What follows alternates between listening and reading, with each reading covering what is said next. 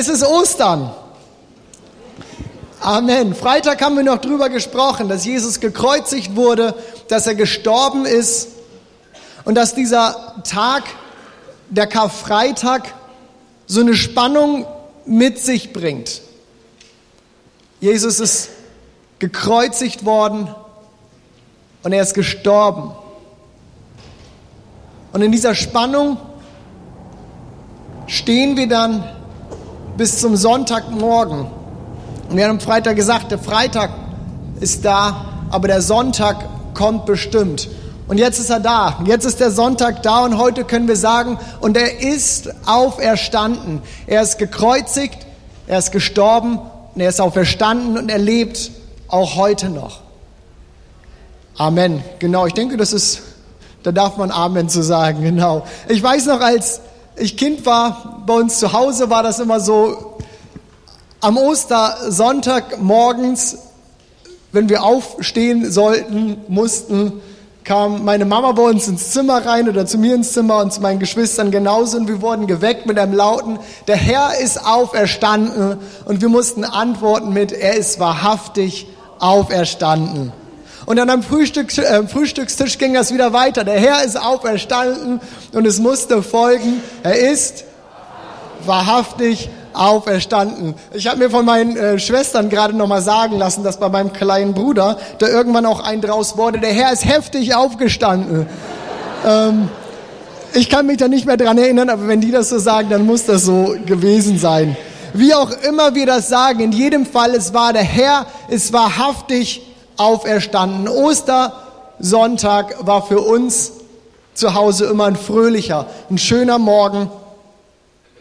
Und ich weiß nicht, vielleicht romantisiere ich das auch so ein bisschen. Erinnerungen entwickeln manchmal ja so ein bisschen so eine Eigendynamik. Aber ich habe das einfach so in Erinnerung. Jeder Ostersonntagmorgen war einfach, es war schön, es war fröhlich, es war gut und ich habe auch Erinnerungen, als wäre das immer so gewesen, dass wir so geweckt wurden. Ich kann nicht mal mehr sagen, ob das nur einmal war oder immer. Auf jeden Fall habe ich das so in Erinnerung.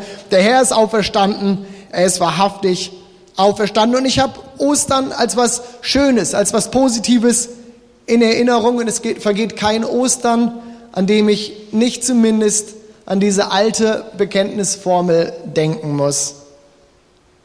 Mama, ich glaube, du bist jetzt irgendwo im Kinderdienst, aber trotzdem sage ich dir Danke. Denn darum geht's. Christus ist auferstanden. Das ist der zentralste Inhalt unseres Glaubens.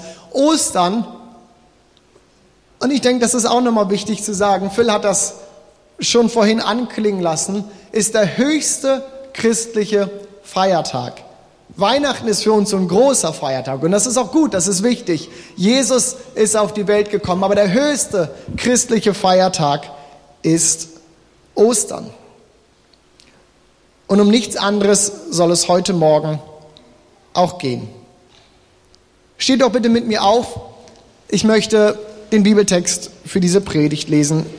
Ich lese aus 1. Korinther 15, Vers 1 bis 6 und dann mache ich einen kleinen Sprung zu 17 bis 21. Geschwister, ich möchte euch an das Evangelium erinnern, das ich euch verkündigt habe. Ihr habt diese Botschaft angenommen, sie ist die Grundlage eures Lebens geworden und durch sie werdet ihr gerettet. Vorausgesetzt, dass ihr euch in keinem Punkt von dem abbringen lasst, was ich euch verkündigt habe. Andernfalls wärt ihr vergeblich zum Glauben gekommen. Zu dieser Botschaft, die ich so an euch weitergegeben habe, wie, wie ich sie selbst empfing, gehören folgende entscheidende Punkte. Christus ist in Übereinstimmung mit den Aussagen der Schrift für unsere Sünden gestorben. Er wurde begraben und drei Tage danach hat Gott ihn von den Toten auferweckt. Auch das in Übereinstimmung mit der Schrift. Als der Auferstandene hat er sich zunächst Petrus gezeigt und dann im ganzen Kreis der Zwölf. Später zeigte er sich mehr als 500 von seinen Nachfolgern auf einmal. Und ich springe per Verse weiter zu Vers 17. Ihr seht das dort auch angebeamt. Wenn Christus nicht auferstanden ist, ist euer Glaube eine Illusion oder wie es eine andere Übersetzung sagt, ist euer Glaube ohne jeden Nutzen. Die Schuld, die ihr durch eure Sünden auf euch geladen habt, liegt dann immer noch auf euch. Und auch die, die im Glauben an Christus gestorben sind, sind dann verloren. Wenn die Hoffnung, die Christus uns gegeben hat, nicht über das Leben in der jetzigen Welt hinausreicht, sind wir bedauernswerter als alle anderen Menschen. Doch es verhält sich ja ganz anders. Christus ist von den Toten auferstanden. Er ist der Erste, den Gott auferweckt hat. Und seine Auferstehung gibt uns die Gewähr, dass auch wir, die im Glauben an ihn, dass die, die im Glauben an ihn gestorben sind, auferstehen werden. Der Tod kam durch einen Menschen in die Welt, Entsprechend kommt er nun auch, kommt, nun, äh, kommt es nun auch durch einen Menschen zur Auferstehung der Toten. Ihr dürft euch widersetzen. Was für eine Lobrede auf die Auferstehung, die Paulus hier loslässt. Und ich habe meinen ersten Punkt dieser Predigt trotzdem mal genannt. Auferstehung, wirklich? Musste die Auferstehung wirklich sein? Musste das wirklich sein? Hat Jesus, wenn wir uns mal zurück überlegen, was haben wir Karfreitag gefeiert? Musste das wirklich sein? Hat Jesus nicht am Kreuz schon alles für mich getan? Ist das nicht das, was wir immer wieder sagen und bekennen? Warum die Auferstehung? Und ist das für den denkenden Menschen, den Menschen nach der Aufklärung, nicht irgendwie ein Dorn im Auge? Jesus als historische Person, ja. Jesu Tod, ja, kein Problem. Von mir aus auch, dass Jesus für meine Sünden gestorben ist, aber Jesu Auferstehung, rational macht das so ja erstmal keinen Sinn. Der Erfahrungswert, der sich für uns und auch für die Wissenschaft immer wieder wiederholt, ist ja der, dass wir geboren werden, wir leben und wir sterben und das war's. Fertig. Von Generation zu Generation, egal wie weit wir zurückgucken, wie wir in die Geschichte gucken. Das ist das, was sich so für uns als Erfahrungswert ja irgendwie abbildet. Die Auferstehung ist für uns so erstmal nicht greifbar. Und so wird das in den Medien ja auch immer wieder diskutiert und thematisiert, gerade zu Oster, Ostern herum. Wenn ich in die letzten Jahre mal denke, dieses Jahr ist es ja doch sehr ruhig gewesen. In der Theologie ist das leider oftmals nichts anderes. Und dann ist da die Rede von der Symbolik der Auferstehung, von Entmythologisierung. Das sind alles Geschichten, das ist auch anders gemeint. Bildersprache oder unverarbeiteten Traumata, so habe ich jetzt gerade noch mal wieder gelesen. Unverarbeitete Traumata, die die Jünger hatten, weil sie Jesus vor seinem Tod verleugnet haben und nun irgendwie sich das alles ähm, im Kopf so hindrehen. Aber eine wirkliche Auferstehung irgendwie unglaubwürdig. Das geht doch gar nicht.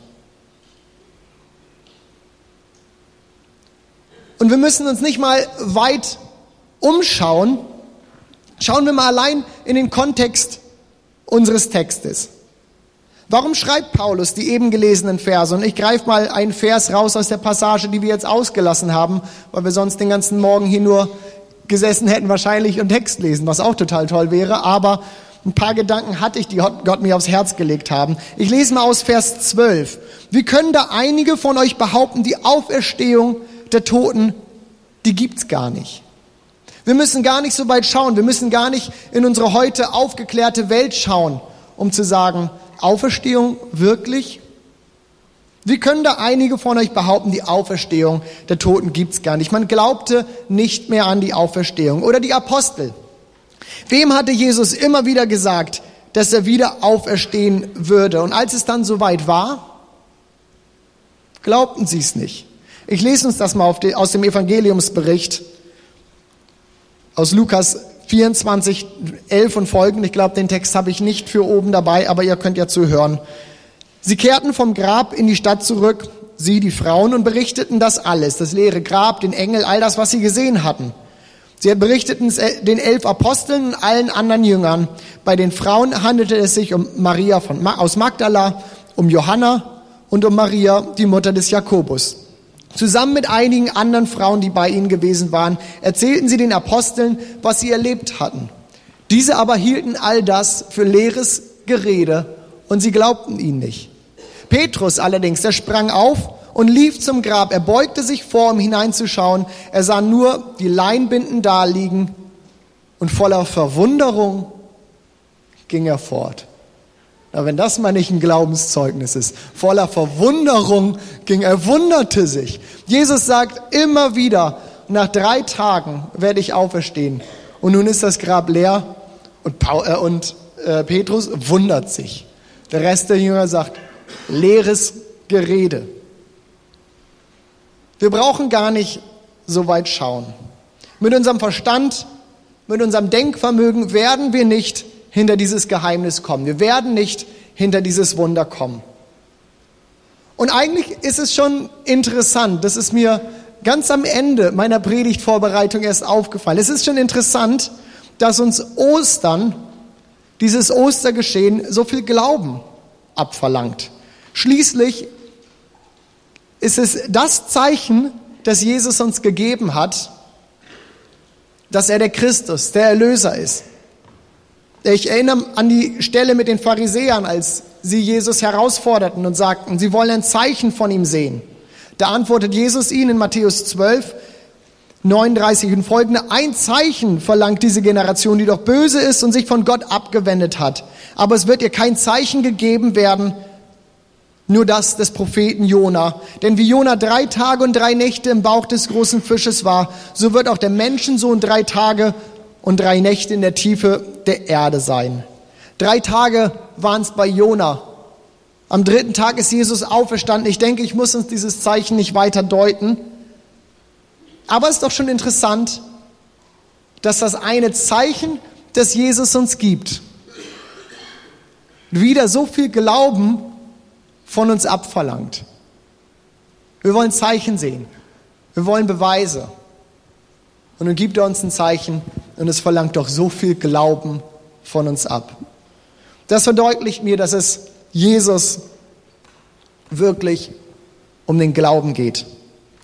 Im Griechischen, das griechische Wort für Glauben ist das gleiche Wort, wie wir hier haben für Vertrauen. So müssen wir Glauben, Vertrauen immer irgendwo auch gleichsetzen und gleich verstehen. Dieses Verständnis, das geht damit einher. Jesus will kein einfaches Nachtrotten, das kein Mut oder keine Entscheidung erfordert, sondern er will die bewusste, die mutige Entscheidung im Vertrauen für ihn. Und aus diesem Vertrauen heraus ist dann diese Beziehung möglich. Dieses bewusste Entscheidung für jemanden. Wir alle wissen von der Luft. Keiner fragt sich je nach der Luft. Wir wissen einfach, sie ist da. Wir müssen uns nicht dafür entscheiden. Aber bei Gott ist es manchmal vielleicht ein bisschen anders. Für uns ist es nicht so klar. Aber wir müssen uns bewusst entscheiden. Und aus dieser bewussten Entscheidung richten wir unseren Blick auf Gott. Und ermöglichen damit, dass Beziehung möglich wird. Wir müssen an Gott glauben. Wir müssen an Ostern glauben. Und ich will sogar noch mehr sagen. Wir müssen. Wir müssen nicht nur glauben, sondern wir müssen glauben. Hier gibt es keinen Weg dran vorbei. So sehr es unseren Verstand zuwidergehen mag, feiern wir doch Ostern, denn Ostern ist ein Fest des Glaubens. Was aber ist der Glaube? Ich möchte uns da eine Textstelle aus Hebräer 11, Vers 1 zitieren. Der Glaube ist doch eine feste Zuversicht auf das, was man hofft. Es ist ein Nicht-Zweifeln an dem, was man nicht sieht. Oder noch eine andere Übersetzung, ein Überzeugtsein von der Wirklichkeit unsichtbarer Dinge. Kommt uns das irgendwie bekannt vor? Können wir das irgendwie zusammenbringen? So einen Glauben haben wir. Und in diesem Glauben, in dieser festen Zuversicht, machen wir dann die gleiche Erfahrung wie damals die Jünger, als sie es dann letztendlich verstanden haben. Warum? Weil uns der persönliche, auferstandene Herr in diesem Glauben begegnet. So ist und bleibt die Auferstehung Kernstück unseres Glaubens. Und diese Auferstehung möchte ich mich noch ein bisschen weiter zuwenden, der Bedeutung der Auferstehung für uns. Was bedeutet diese Auferstehung für uns?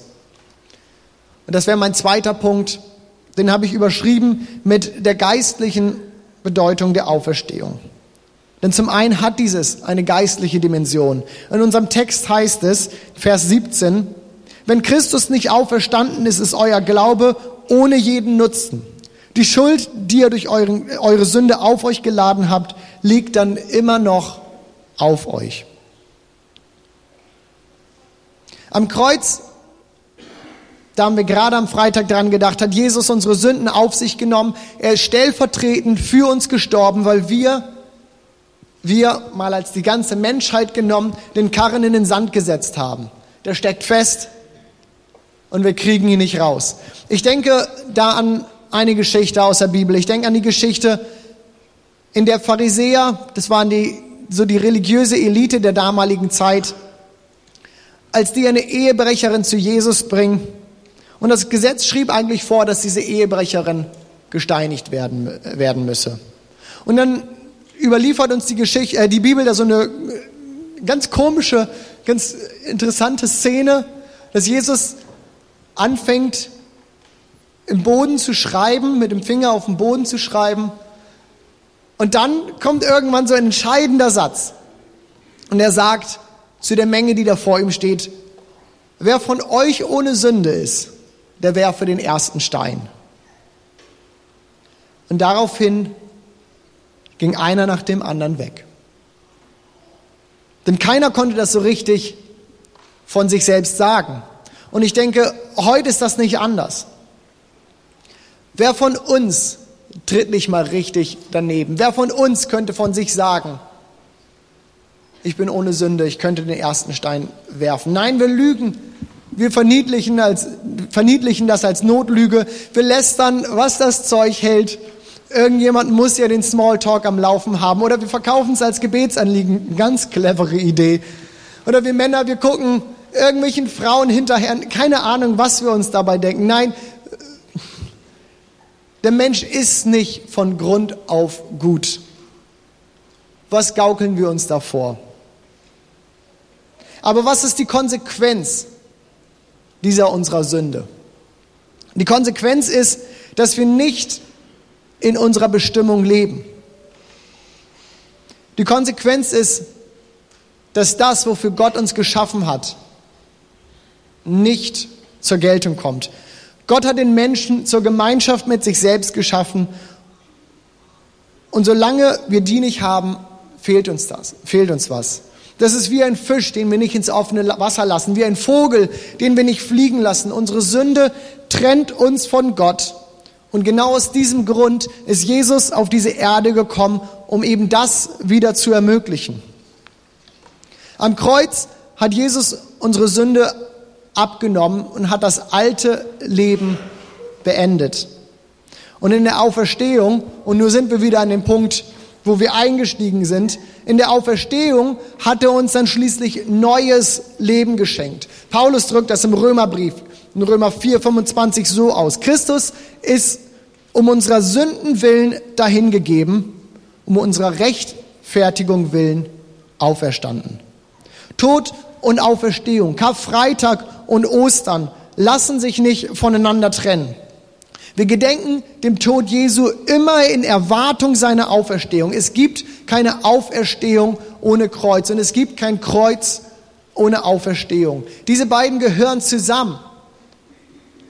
Im Kreuz ist unser altes Leben beendet. In der Auferstehung ist uns neues Leben geschenkt. In der Auferstehung Jesu liegt die Quelle unseres Lebens mit Gott.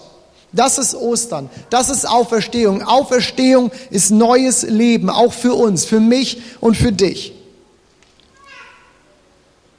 Unser Leben mit Gott, unser geistliches Leben ist also das Leben aus der Auferstehung. Du und ich sind damit Zeugnisse für Jesu Auferstehung, weil sie sich geistlich in uns wiederholt. Deswegen schreibt Paulus, wie wir eben gelesen haben, unser Glaube nützt uns gar nichts, wenn Christus nicht auferstanden wäre. Weil Christi Erlösungswerk erst in der Auferstehung seinen Abschluss findet. Es ist Christi Auferstehung, in der wir neues Leben bekommen. Oder wie es 1. Petrus 1.3 ausdrückt, in der wir von neuem geboren werden. Von neuem geboren werden. Erinnert uns das an irgendwas. Wir alle kennen ein Bekenntnisakt oder will ich es nennen, ein Ritus, der auf Christus zurückgeht, den er uns gegeben hat, den wir alle, den wir alle feiern. Es ist die Taufe und diese Taufe symbolisch spiegelt sie sich, spiegelt sie genau das wider, was wir hier diese Tage feiern. Ich lese uns das. Alle, die wir auf Christus Jesus getauft sind, sind in sein Tod getauft. Ich lese aus Römer 6, 3 folgende. Wir sind mit ihm begraben durch die Taufe in den Tod, damit, wie Christus auferstanden ist von den Toten, durch die Herrlichkeit des Vaters, auch wir in einem neuen Leben wandeln. Denn wenn wir mit ihm verbunden und ihm gleich geworden sind in seinem Tod, so werden wir auch, so werden wir ihm auch in der Auferstehung gleich sein. Wir taufen in den Tod und in die Auferstehung Christi hinein. Das alte Leben stirbt, wird begraben und wir bekommen ein neues Leben geschenkt. Wir werden von neuem geboren. Und so sind Ostern und die Taufe sich doch vielleicht viel näher, als man manchmal so, wenn man da gar nicht so drüber nachdenkt, ähm, gedacht hat. Warum will ich uns das verdeutlichen? Warum male ich das hier so auf? Warum führe ich das so auf und führe jetzt alle möglichen Elemente hier so von außen mit rein? Weil ich uns verdeutlichen will, wie zentral dieser Glaube, wie zentral dieses Geschehen ist, was Ostern hier passiert ist. Und vielleicht hier auch nochmal die Ermutigung. Wenn du hier sitzt und du bist noch nicht getauft, worauf wartest du? Die Taufe ist ein sichtbares Bekenntnis zu genau diesen Glaubenswahrheiten. Christus ist gestorben und er ist auferstanden und er lebt heute und er ist mein persönlicher Retter. Das ist das, was wir bekennen. Und in der Taufe machen wir das sichtbar vor der sichtbaren und unsichtbaren Welt. Das ist kein großes irgendwas und ich muss warten, bis ich fertig bin und bis ich mich bereit fühle. Nein, es ist ein Bekenntnis vor der sichtbaren und unsichtbaren Welt. Warum? Weil Christus uns das gesagt hat. Die Taufe symbolisiert dieses Leben aus der Auferstehung, sozusagen auch als Vorspann auf das, was einmal kommen wird. Nämlich, dass wir eines Tages, und damit komme ich zu meinem, äh, meinem dritten Punkt, dass wir eines Tages auch in unserem Körper wieder auferstehen werden, um mit Christus die Ewigkeit zu verbringen. Das ist die zweite Dimension der Auferstehung, die leibliche Auferstehung. Und in unserem Text heißt es in 1. Korinther 15, 19, wenn die Hoffnung, die Christus uns gegeben hat, nicht über das Leben in der jetzigen Welt hinausreicht, dann sind wir bedauernswerter als alle anderen Menschen. Was für klare Worte. Und so ist es aber. Die Wirkung der Auferstehung Jesu geht über dieses neue Leben, von dem ich eben gesprochen habe, über dieses Geschenk, dass die Gemeinschaft zwischen uns und zwischen Gott wiederhergestellt ist, dort, wo wir ein Ja zu ihm sagen. Geht über das hinaus. Es kommt der Tag, an dem wir alle sterben.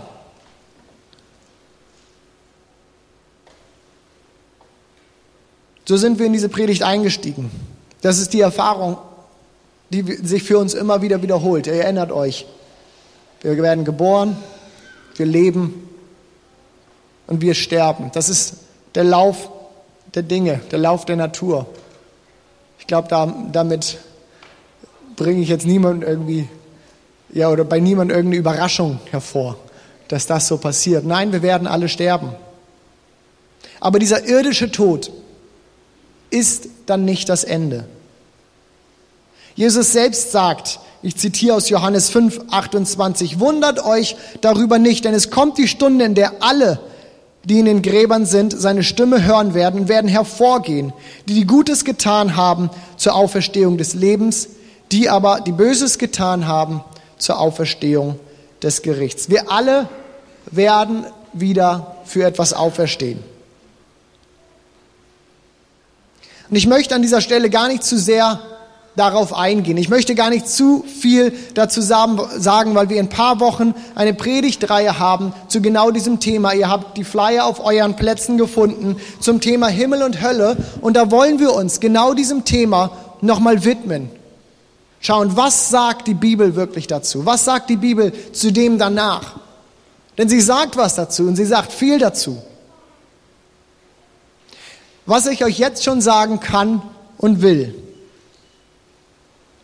ist, dass wenn wir sterben, es nicht vorbei ist, dass es einen danach gibt und Jesus uns in seiner Auferstehung eine Hoffnung gegeben hat für genau dieses danach. So haben wir das in unserem Text gelesen. Vers 20 und folgende. Ich greife das von dort nochmal auf. Christus ist von den Toten auferstanden. Er ist der Erste, den Gott auferweckt hat. Und seine Auferstehung gibt uns die Gewähr, dass auch die, die im Glauben an ihn gestorben sind, auferstehen werden. Und ich zitiere das mal frei weiter. So wie der Tod durch einen Menschen in die Welt gekommen ist, kommt es auch durch einen Menschen wieder zur Auferstehung. Ich hoffe, uns wird langsam deutlich, warum ich anfangs gesagt habe, dass die Auferstehung der zentralste Inhalt unseres Glaubens ist. In diese Wahrheit mündet es doch immer wieder. Wenn Christus nicht auferstanden ist, so haben wir das gelesen, ist unser Glaube ohne jeden Nutzen. Aber genau das ist der Punkt, genau das ist das, warum wir hier heute Morgen sind. Genau das ist der Punkt, warum wir Ostern feiern, weil er es ist. Christus ist auferstanden. Und als die Jünger genau das begriffen haben, als die Jünger irgendwann mitbekommen haben, Christus ist ihnen nochmal erschienen, lesen wir diesen Ausspruch, der zu dieser alten Bekenntnisformel geworden ist. Nachzulesen ist das in Lukas 24, 34. Sie lesen das und dieser Spruch steht bis heute im Raum. Dort steht, der Herr ist wahrhaftig auferstanden, als die anderen Jünger kamen und sagten, wir haben ihn auch gesehen. Und die Jünger dort in dem Raum sagten, er ist wahrhaftig auferstanden. Ich weiß, diese Predigt war bisher nicht sonderlich praktisch. Es waren vielleicht nicht die Punkte bisher da, wo ich sagte, ich gehe jetzt nach Hause und das setze ich so um. Das kann ich morgen so machen. Und ich verrate euch, weiß, der kommt auch nicht mehr. Das muss aber auch nicht so sein. Das ist nicht so schlimm. Denn das, was ich möchte für heute, ist nicht, dass wir nach Hause gehen und sagen, ich habe wieder was zu tun, ich kann wieder was machen und ich kann versuchen, das jetzt umzusetzen. Nein, ich möchte, dass wir nach Hause gehen mit einem tiefen Glauben, mit einer tiefen Gewissheit, dass Jesus von den Toten auferstanden ist und dass es einen Unterschied macht für mich heute, dass Jesus von den Toten auferstanden ist und dass er mir hier und jetzt damit neues Leben verschafft, dass Jesus als erster von den Toten auferstanden ist und dass ich ihm eines Tages folgen werde und leibhaftig auferstehen werde, um die Ewigkeit mit ihm zu verbringen. Ich möchte, dass wir uns dieser Bedeutung von Ostern, diesem höchsten christlichen Feiertag, wirklich bewusst werden. Dietrich Bonhoeffer, einer meiner Lieblingsautoren, das kann ich glaube ich so sagen, hat, er, hat in Anlehnung an diesen Text an 1. Korinther 15 das so ausgedrückt. Und das fand ich wirklich eindrucksvoll. Zu sagen, dass an diesem Osterfest sein ganzes Leben hängt, dass seine Existenz bedroht ist, wenn es Ostern nicht gäbe. Wer unter uns möchte oder könnte das? Zu sagen, dass an diesem Osterfest sein ganzes Leben hängt, dass seine Existenz bedroht ist, wenn es Ostern nicht gäbe. Wer unter uns möchte oder könnte das? Paulus hat das gesagt. Und ich denke, er nimmt da Bezug an diesen Vers 17, den ich jetzt schon ein paar Mal gelesen habe. Wenn Christus nicht auferstanden ist, ist euer Glaube ohne jeden Nutzen. Ostern ist irgendwie auch Familie. Und Phil, du hast das heute Morgen gesagt mit dem Osterfeuer und dem Eiersuchen. Für mich, ich muss das ganz ehrlich sagen, Ostern ist irgendwie auch Eiersuchen und Osterfeuer und Osterhasen. So heidnisch der Ursprung vielleicht ist, irgendwie ist es das für mich auch trotzdem. Und Familie zusammenkommen, wir sind heute als ganze Familie heute Mittag wieder zusammen und ich freue mich darauf. Das ist so schön und das ist eine gute Sache. Aber vor allem, und das will ich, dass wir das mitnehmen, vor allem ist Ostern Gottes Erlösungswerk für uns. Ich will ehrlich sein, manchmal fällt mir das schwer. Ich kann da so drüber predigen und ich bin da auch absolut überzeugt von. Aber manchmal fällt mir das auch gar nicht so leicht. Man geht so leicht durch Feiertage durch und ist sich nie so richtig bewusst geworden, was ich hier eigentlich gerade feiere. Da ist dann diese Hektik, man muss dies organisieren, muss man das organisieren. Das geht einem Weihnachten so oder das geht mir Weihnachten so. Das geht mir Ostern schnell so. Und dann muss, dann muss man die Predigt schreiben. Gut, in der Predigt schreiben, da äh, setzt man sich wenigstens richtig mit den Inhalten nochmal auseinander. Aber dann kommt dies und dann kommt das. Wie schnell dreht sich bei diesen Feiertagen noch alles irgendwie um die Nebensächlichkeiten? Aber hier ist etwas, was die Menschheitsgeschichte verändert hat. Christus ist auferstanden und erlebt. Ich möchte diese Predigt mit einem Bibelvers schließen, der das Gesagte noch einmal ganz schön in die richtige Richtung abrundet. Und wenn es irgendeinen Appell gibt, den ich uns mitgeben möchte, etwas, was wir tun können, ähm, dann wäre es vielleicht dieser Vers aus Römer 10, Vers 9. Dort schreibt Paulus, denn wenn ich, denn wenn du mit deinem Munde bekennst, dass Jesus der Herr ist, hier ist etwas, was wir tun können. Denn wenn du mit deinem Munde bekennst, dass Jesus der Herr ist und in deinem Herzen glaubst, dass ihn Gott von den Toten auferweckt hat, so wirst du gerettet. Wollen wir da mal ein Amen zu sagen? Und dann steht doch einmal mit mir auf, denn ich möchte, dass wir zusammen diese alte Bekenntnisformel einmal sagen. Ne, vielleicht sogar zweimal, vielleicht sogar dreimal damit es in unserem Herzen ankommt, warum wir heute Morgen hier sind. Der Herr ist auferstanden. Wir machen das nochmal. Der Herr ist auferstanden. Der Herr ist auferstanden. Amen, so ist es. Vater, ich danke dir, dass du auferstanden bist und dass du lebst. Ich danke dir, dass du als erster von den Toten auferstanden bist und dass wir dir irgendwann folgen werden. Herr, dass du die Ewigkeit für uns vorbereitet und vorbereitet hast. Du bist so gut, Herr. Und durch dich haben wir neues Leben wieder möglich. Durch dich dürfen wir leben. Durch dich können wir wieder Beziehung zu Gott haben. Danke, dass du das alles getan hast. Und ich möchte heute Morgen auch fragen, ist hier jemand, der sagt, diese Beziehung zu Gott, dieses, dass Gott auferstanden ist und dass Jesus auferstanden ist und dass er lebt und dass das was für mich ändert, das habe ich noch nie so richtig verstanden. Aber ich möchte, dass dieser Gott auch mein Gott ist. Ich möchte, dass Jesus auch Herr für mich ist. Und dass ich sagen kann, mein Herr ist auferstanden. Dann möchte ich dich bitten, sei doch so mutig und heb kurz die Hand, damit ich noch für dich beten kann. Und ich würde gerne im Nachhinein, im, äh, nach dem Gottesdienst mit dir beten. Lass uns heute Morgen eine Entscheidung treffen und Gott zum Herrn machen. Herr, du bist auferstanden. Ich danke dir, Herr, dass, dass du unser Herr bist.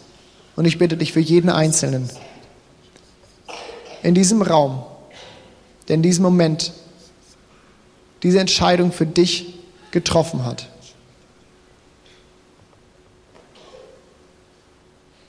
Dass du dich ihn offenbarst als ihr persönlicher Retter. Ich danke dir, Herr dass du ihr Leben auf den Kopf stellen willst, ihnen Hoffnung gibst. Hoffnung für jetzt und Hoffnung für die Ewigkeit. Danke, dass du das tust. Amen.